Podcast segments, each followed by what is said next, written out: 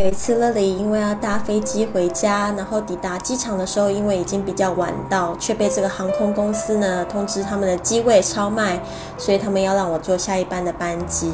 这时候呢，我们今天呢就是在英语怎么说里面教的这个使用句就派上用场了。我就问，What's the next one after that？结果他们告诉我呢，是四个小时之后的航班，但是是因为他们的过错，所以他们就会帮我升等我的这个舱位。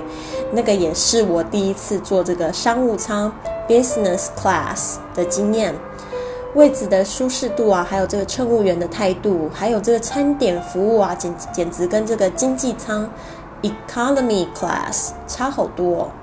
甚至呢，还有这个香槟 （champagne） 可以喝呢。所以呢，那次之后呢，我就下了一个决心，要好好工作。